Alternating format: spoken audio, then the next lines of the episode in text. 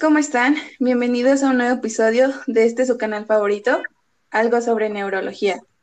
En este episodio nos acompañarán eh, amigas mías, que son Brenda, Eloísa, Fer y Lupita. Eh, nos estarán contando los temas de cefalea, EBC, lesión de nervio periférico y el síndrome de Guillain-Barré. Empecemos.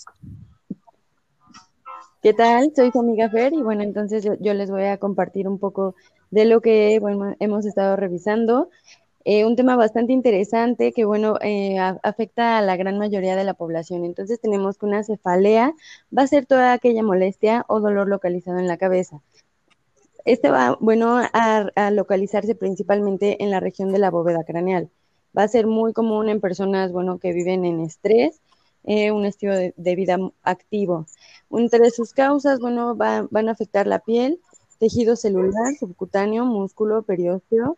Este, vamos a, también eh, ver afectación en las meninges, entre, entre algunos, eh, los pares craneales también. Este, el segundo, el tercero, el cuarto, el quinto, el sexto, el noveno y el décimo. Bueno, vamos a tener algunos otros factores causales interrelacionados como el agotamiento neuronal, este, bueno, vamos a tener efectos vasculares y la liberación de citocinas. Vamos a ver también cómo, este, qué es la cefalea por tensión. Es altamente frecuente, este, el dolor va a ser en la zona eh, frontal, en la, zona frontal occipital o cuello. Puede ser unilateral o bilateral. Este, este va a persistir principalmente en mujeres de cualquier edad, va a ser insidioso, este, el dolor puede ser, sentirse opresivo o este, en banda o occipito cervical. Este, puede ser desde leve, moderada, eh, puede ir también en evolución lenta, empeorando durante el día y bueno, es, persistente, o sea, no, no se va sin acompañantes y sin aura. Es relacionado a la fatiga, este, como comentaba al inicio, el estrés y bueno, este mejora este, una vez que el paciente reposa o bueno, tiene que eh, eliminar sus, sus actividades. Eh, bueno, su origen es desconocido, se ve este, relacionado al aumento de la tensión muscular pericraneal y modifica el umbral de dolor. Para tratarla, bueno, es necesario evitar los fármacos. Lo mejor es usar una técnica de relajación y meditación. El tratamiento profiláctico se puede eh, realizar con antidepresivos. Vamos a observar entonces que este, es otro tipo de cefalea, eh, se llama cefalea en racimos. Esta es una muy rara, este, es una intensa y debilitante que, bueno, este, se presenta en forma de ataques y, bueno, este es más frecuente en hombres de, de, 20 a 50 años. Eh, bueno, los principales factores eh, aquí serán más principalmente hormonales, este, por la dieta, psicológicos, estrés también, este, eh, el entorno también puede verse este, involucrado, el sueño y bueno, el consumo de drogas. También se va a clasificar en episódico y crónico. Este, bueno, va, a existir dolor alrededor de los ojos junto con párpado caído. Eh, va a haber lagrimeo, congestión del mismo lado en que se presenta el dolor. Y bueno, este, también este tratamiento será farmacológico. Entonces, bueno, vamos a observar también ¿Qué es una migraña? Este, es, la migraña es como un subtipo de cefalea que se va a presentar en ataques agudos desde 4 hasta 72 horas. Unilaterales, este dolor será pulsátil de intensidad moderada a grave. Que bueno, va a aumentar este, con, este, con el esfuerzo y los estímulos. También este, puede eh, acompañarse de náusea, vómito y fotofobia bueno, este ah, va a afectar tres veces más a las mujeres de edad media de 25 a 45 años, existiendo en este caso de la mujer, bueno, un 50% de prevalencia en antecedentes familiares. Bueno, los factores de riesgo son el consumo de alimentos eh, altos en tiramina, este, no comer vino, no comer chocolate, este, no comer alimentos ricos en hidratos o por lo menos no en exceso, si tenemos esta parte de los antecedentes familiares. Este, bien, también el estrés, la ansiedad, el insomnio, cambios hormonales como la menopausia, este puede ser que nos generen este tipo de cefalea.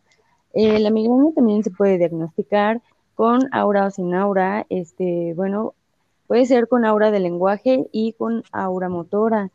Eh, bueno, eh, este es un este, estado de hipersensibilidad del sistema nervioso y el mecanismo es por la activación de, de principalmente el nervio, este, el sistema trigeminal vascular. Vamos entonces también ahora a conocer cuando una migraña es crónica y bueno, es cuando aparece por más de 15 días al mes. Son poco frecuentes, ya que aparecen en el 2% de los casos de migraña. Este, bueno, eh, en estos casos puede ser diversas las causas, herencia, uso de frecuentes analgésicos, bueno, malos hábitos higiénicos, como siempre, la ansiedad y el estrés van a ser este, los más eh, los característicos. Y bueno, también va a afectar principalmente a mujeres. Su tratamiento es analgésico y antiinflamatorio. Y bien. Eh, muchas gracias por esta pequeña introducción. Me gustaría que nos hablaras un poquito, Brenda, sobre la neuralgia del trigémino. ¿Qué nos puedes decir sobre ella? Hola, Jos. Este, sí, como bien sabemos, la neuralgia es considerada uno de los dolores más intensos que nos puede dar. Tiene como consecuencia un dolor paroxístico unilateral. Es muy severo y penetrante, eso sí, de corta duración es localizado en la distribución de una o varias ramas del par craneal 5. Su, prevalencia es del 1% en la población y esto es normalmente por encima de los 50 años, con un 10% de los casos debido a tumores y el 80% de los casos con el cuadro de comprensión del nervio trigémino. Tiene como zona la raíz de los axones que no están cubiertos con mielina proveniente del sistema nervioso. Otra de sus causas son los tumores o quistes y tienen dos clasificaciones, primaria y secundaria. Una de sus manifestaciones clínicas es el dolor facial paroxístico, lacinante unilateral y afecta a una o dos ramas del trigémino. Este se presenta, como ya habíamos dicho, de corta duración y con múltiples a lo largo del día. Se alterna con periodos libres de dolor. El dolor principalmente afecta a la hemicara derecha con un 60% de los casos.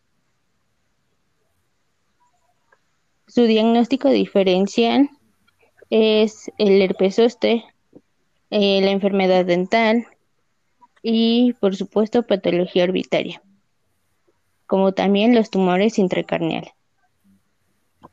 Su tratamiento quirúrgico es realizar a tres niveles. El primero es periférico, ganglio y raíz del trigémino en la fosa posterior. También voy a hablar sobre abulsión de ramas periféricas. Esto consiste en bloquear la rama periférica que afecta por dolor en bloquear las zonas trigger. La primera rama se bloquea en los nervios supraorbitarios y la segunda rama el agujero redondo mayor. También la tercera rama en el agujero oval o mediante neurotomía del nervio dental inferior. Este es un procedimiento paliativo indicado principalmente en la gente mayor o con mala situación clínica general. Bueno, y también veré micro descomprensión vascular. Este se basa en una teoría de que la neuralgia del trigémino se debe a la comprensión de raíz posterior por elementos vasculares anómalos tiene una técnica que consiste en la realización de una craniectomía suboccipital para mediana. Está indicado en pacientes de 70 años que padecen neuralgia trigeminal con una supervivencia estimada de 5 años a más. También consiste en una sesión de la mitad o los dos tercios inferiores del aportio mayor de la raíz trigeminal, aprovechando su organización somatotópica. Está indicada en los que una microdescomprensión vascular no se observan hallazgos relevantes en el campo quirúrgico. Es sometido a uno o varios procedimientos percutáneos. ¿Y cuáles son los diagnósticos diferenciales de cefalea? Es el evento cerebro cerebrovascular, un trauma cranoencefálico, otitis, sinusitis u otros dolores secundarios con hipertensión arterial como tumores, meningitis y hemorragia subaracnoidea.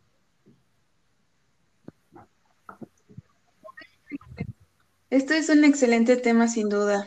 Pasaremos a otro tema igual de interesante, eh, igual de interesante. Hablaremos de accidente cerebrovascular o EBC, mejor conocido. Eh, ¿Nos podrías hablar un poquito sobre lo que es el EBC, Claro. Brenda?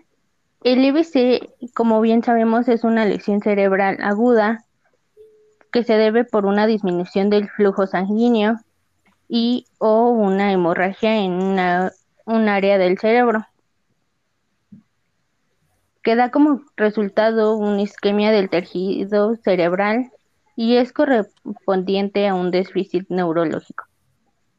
Factores de riesgo generales que pueden ser individuales a su estilo de vida.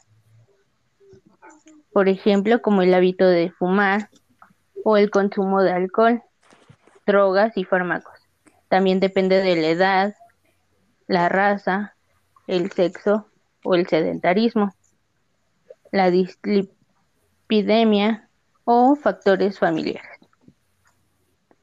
Existen factores de riesgo que son los diabetes, hipertensión, tabaquismo, su historia familiar de la patología vascular temprana.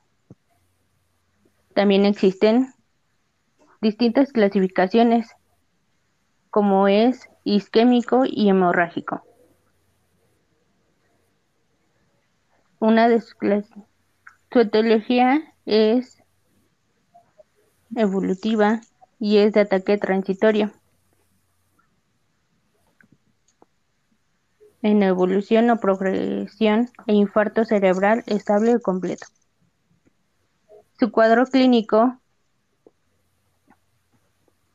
es la isquemia cerebral transitoria en la presencia de los síntomas neurológicos, como lo es afasia, un déficit motor o sensitivo, la disartría, vértigo, alteraciones visuales, así como amaurosis durante al menos una hora.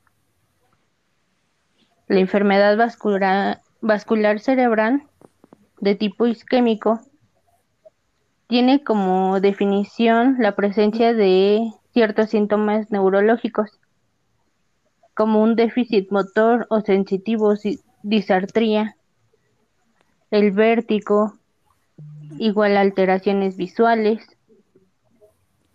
y esto con una duración de 24 horas de duración. La enfermedad de tipo hemorrágico tiene como presencia el vómito, el deterioro de la vigilia, afasia o hemiparesia.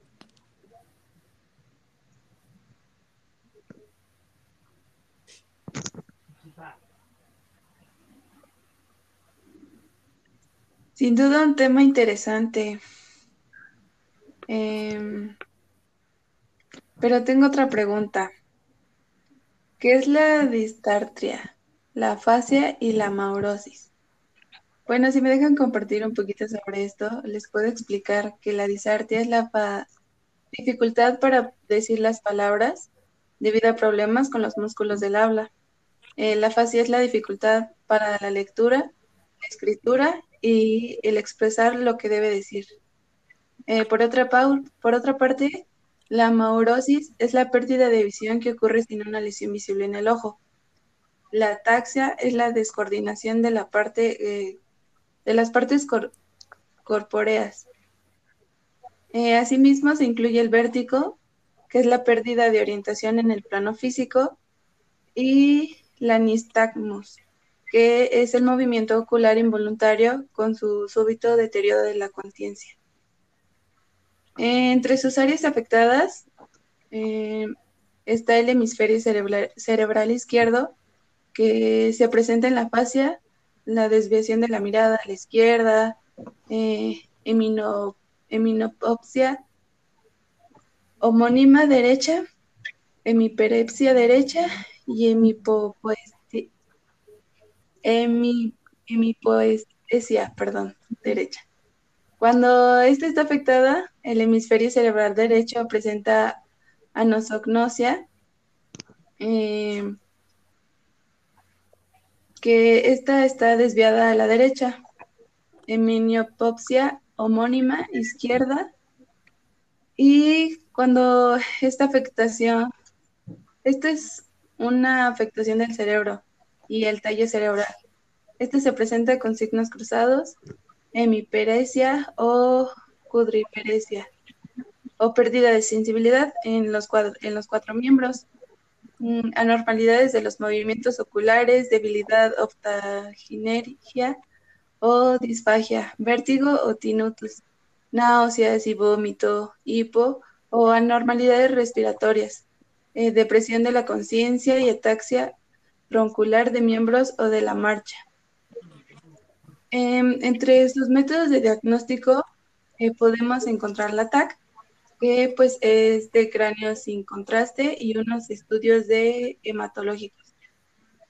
Em, a su vez, se pueden encontrar complicaciones, que son los, los trastornos de, inclusión, delirio y depresión. El tratamiento mm, es de acuerdo con cada tipo de severidad y etiología primeramente se hace una valoración de funcionalidad con comprobación del estado de conciencia y se recomiendan cambios de estilo de vida, movilización temprana y exhortar a la rehabilitación. Pues se puede decir que el EBC es una entidad patológica resultante de la concentración de diversos factores. Lo importante es, es que se limiten las secuelas de este eh, a lo mínimo y que la, la funcionalidad y autonomía se restablezcan con rehabilitación y trabajo del equipo multidisciplinario.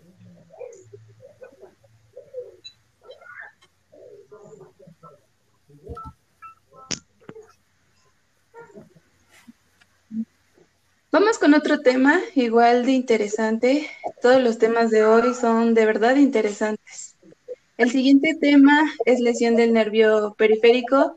Eh, Lupita, ¿qué nos podrías hablar sobre, sobre este nervio? Gracias por invitarme de nuevo a este tercer episodio de podcast. Y bueno, voy a empezar. Eh, los nervios periféricos son los que se encuentran fuera del cerebro y también de la médula espinal. Este, estos nervios son de estructuras complejas, eh, están constituidos por axones redondos y por mielina. Em, estos poseen elementos de protección divididos. Estos se dividen en tres capas. La primera capa es el epineuro. Esta es la capa más periférica que envuelve al nervio. Eh, la segunda es el perineo. Esta capa es una vaina posterior del tejido fibroso. Esta es, este, bueno, está rica en elastina y colágeno. Em,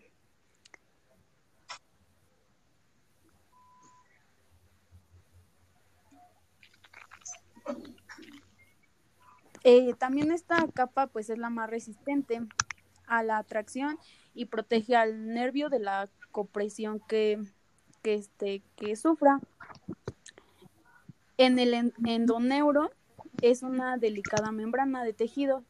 Esta, bueno, esta es la unión de dentro del fascículo que envuelve a los elementos neurales.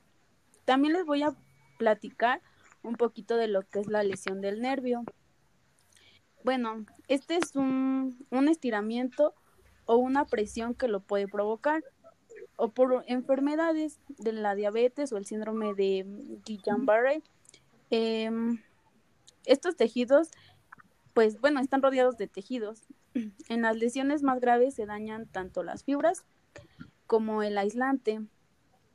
Las patologías de los nervios periféricos se pueden dividir en mononeuropatías este, y polineuropatías eh, traumáticas o tumores, por así decirlo. Estos son procesos inflamatorios que solo aumentan con un segmento del nervio. Eh, las polineuropatías pueden ser hereditarias o adquiridas, siendo las más frecuentes. Bueno, también les voy a platicar un poquito de lo de cómo se clasifican estos nervios. Bueno, pues estos nervios se dividen en tres, que son la neuropaxia, eh, que esto se da por una comprensión confusa menor de un nervio periférico, la axonomesia, perdón, es una lesión importante con rótula de alación y degenerativas. Eh, neuromesis, este, esta es la lesión más grave con sección anatómica completa del nervio. Eh, existe otra clasificación eh, propuesta por Sunderland. Eh, esta está dividida así. Del grado 1, que existe una interrupción fisiológica del, de la conducción del axón. de grado 2, en esta existe una interrupción del axón con degeneración y degeneración. Del grado 3 existe una disproporción de los axones eh, de las vainas de la célula y de los tubos endoneurales. Mm, del grado 4 que existen los fascículos y del endodeuro. Eh, esta se preserva el epineuro y algo del perineuro, de forma que no existe una sección completa del nervio. Em, en estas lesiones la degeneración retrógrada es la más severa y la mortalidad de los somas neurales pues es mayor. Em, también les voy a platicar de cuáles son las principales afecciones de estos nervios. Bueno, la primera, bueno, incluye los nervios periféricos, plexos, unión neuromuscular y músculos, como los siguientes, que son las afecciones de las raíces nerviosas. Em, esta se provoca por un dolor y parestesias en los dermatomas. Eh,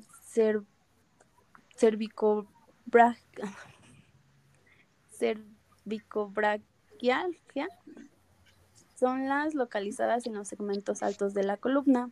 En la zona más afectada suele ser entre C5, C6 y C7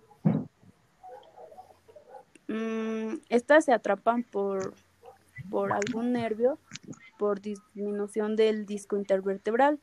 Eh, la lumbociática es la zona dañada entre L4, L5 y L5 y S1.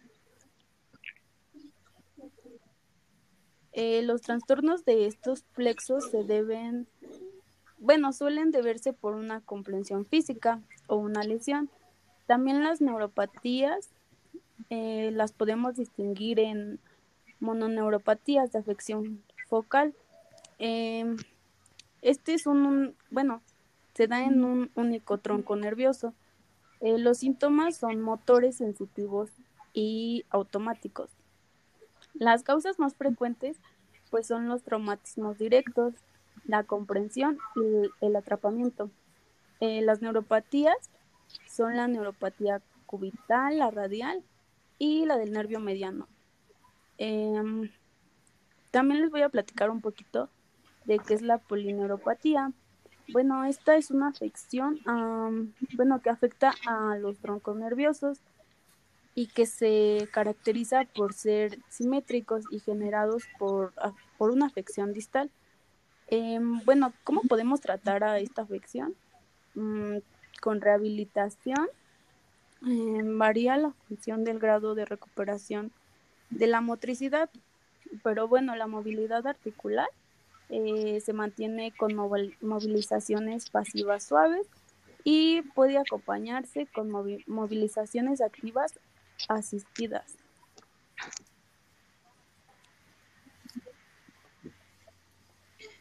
Sin duda un tema muy interesante, pero me gustaría que pasemos al siguiente, que es el síndrome de Guillain-Barré. Por supuesto, el síndrome de Guillain-Barré es, bueno, tiene su origen autoinmune que se caracteriza por el déficit motor simétrico progresivo. Es ascendente e hiporreflexia o arreflexia generalizada existen casos severos con debilidad que compromete la función respiratoria, requiriéndose la asistencia ventilatoria mecánica. En dos tercios de los casos, esta enfermedad se encuentra procedida con una infección viral o bacteriana. Sus síntomas son neuropáticos que sobrevienen después de un periodo de latencia de una a cuatro semanas. Sin duda esta enfermedad es sensitivo motora como el síndrome de Miller-Fisher. Uno de sus signos y síntomas son los típicos que tienen debilidad muscular o pérdida de la función muscular.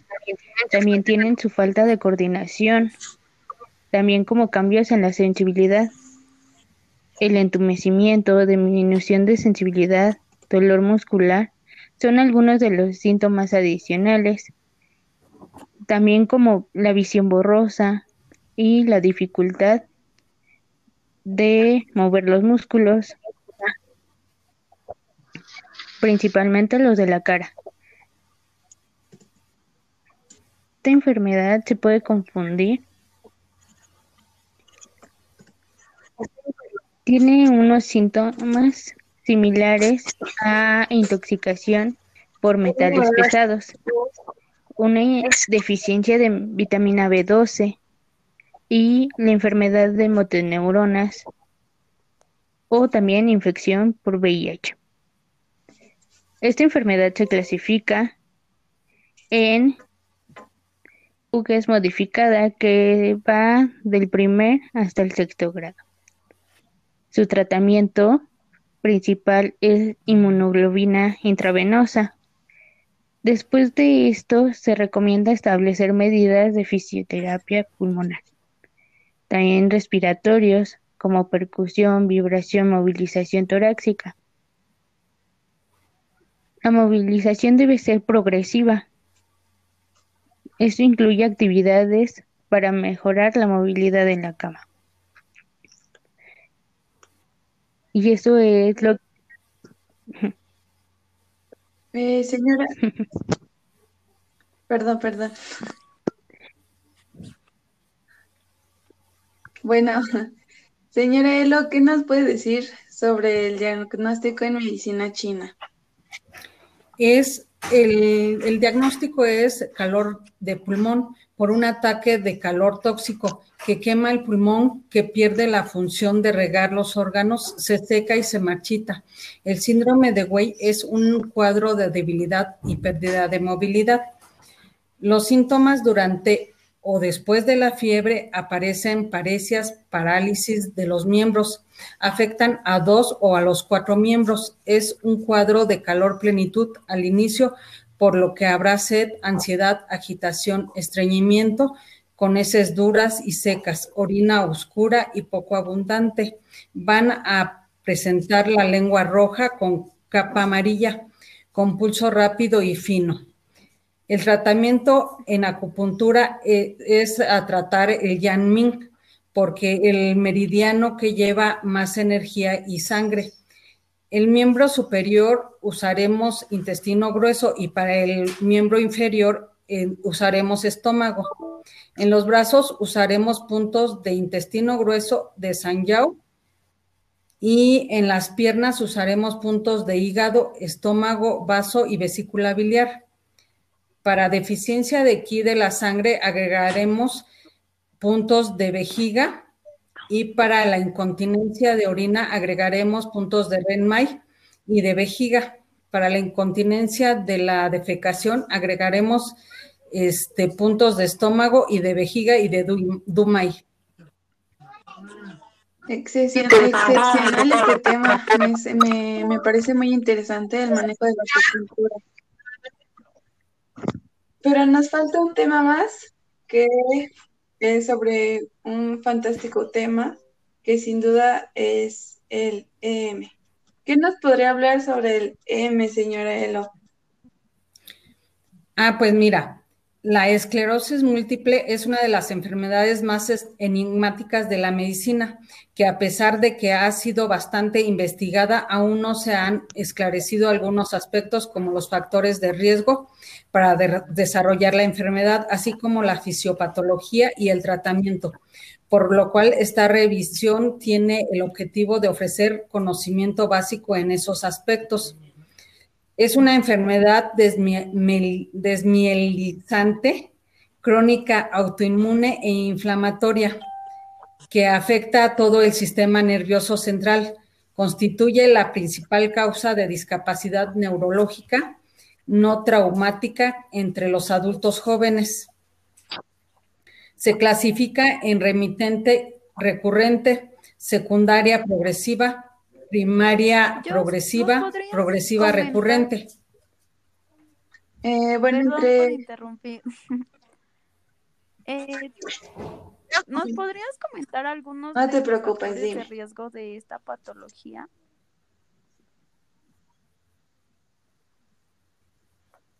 Mm, sí, mira, eh, existen varios factores. entre ellos están las infecciones virales, por el virus del moquillo, eh, sarampión, varicela zoster, encefalitis, eh, virus de herpes y especialmente por el, el virus de Epstein-Barr. Em, en el sexo femenino eh, hay una poca exposición, debe haber una poca exposición a la luz. A esto se le llama o se le puede decir que es una deficiencia de vitamina D. Eh, igual el tabaquismo, la historia familiar genética influye mucho en la parte de esta pues, este patología. pero eh, pues, entre no sé si ya tendrías un cuadro clínico de este padecimiento o alguna idea de lo que puedes hacer con este padecimiento o nos puedas comentar.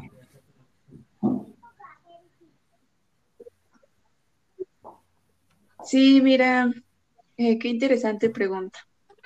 Eh, en este cuadro clínico eh, existe la parte de la debilidad muscular, la espasticidad, el deterioro de los sentidos del tacto, dolor, temperatura taxia, temblores, alteraciones del habla, alteraciones visuales, vértigo, difusión urinaria, trastornos intestinales, difusión sexual, depresión, euforia, anormalidades cognitivas y fatiga. Y vaya que Sin duda, un tema sumamente interesante. Bueno, todos los que vimos el día de hoy, pues la verdad son muy interesantes. Y pues me alegro mucho de haber compartido un poquito de mi tiempo con ustedes. Y pues también eh, por comentarles algo que pues aprendí durante este semestre y pues muchas gracias por la invitación.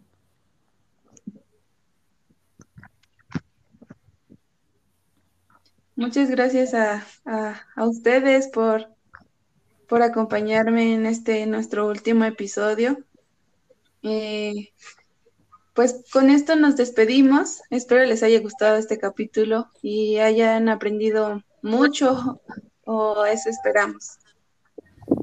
Eh, nos, nos escuchamos eh, próximamente. No sé si quieren decir algunas palabras. Bueno, pues muchas gracias por la, invitación, por la invitación. Y me gustó mucho participar en esto. La gente, los familiares principalmente pueden verse beneficiados de esta información. Y bueno, esperemos así seguir con muchos más temas interesantes. Gracias, chicas.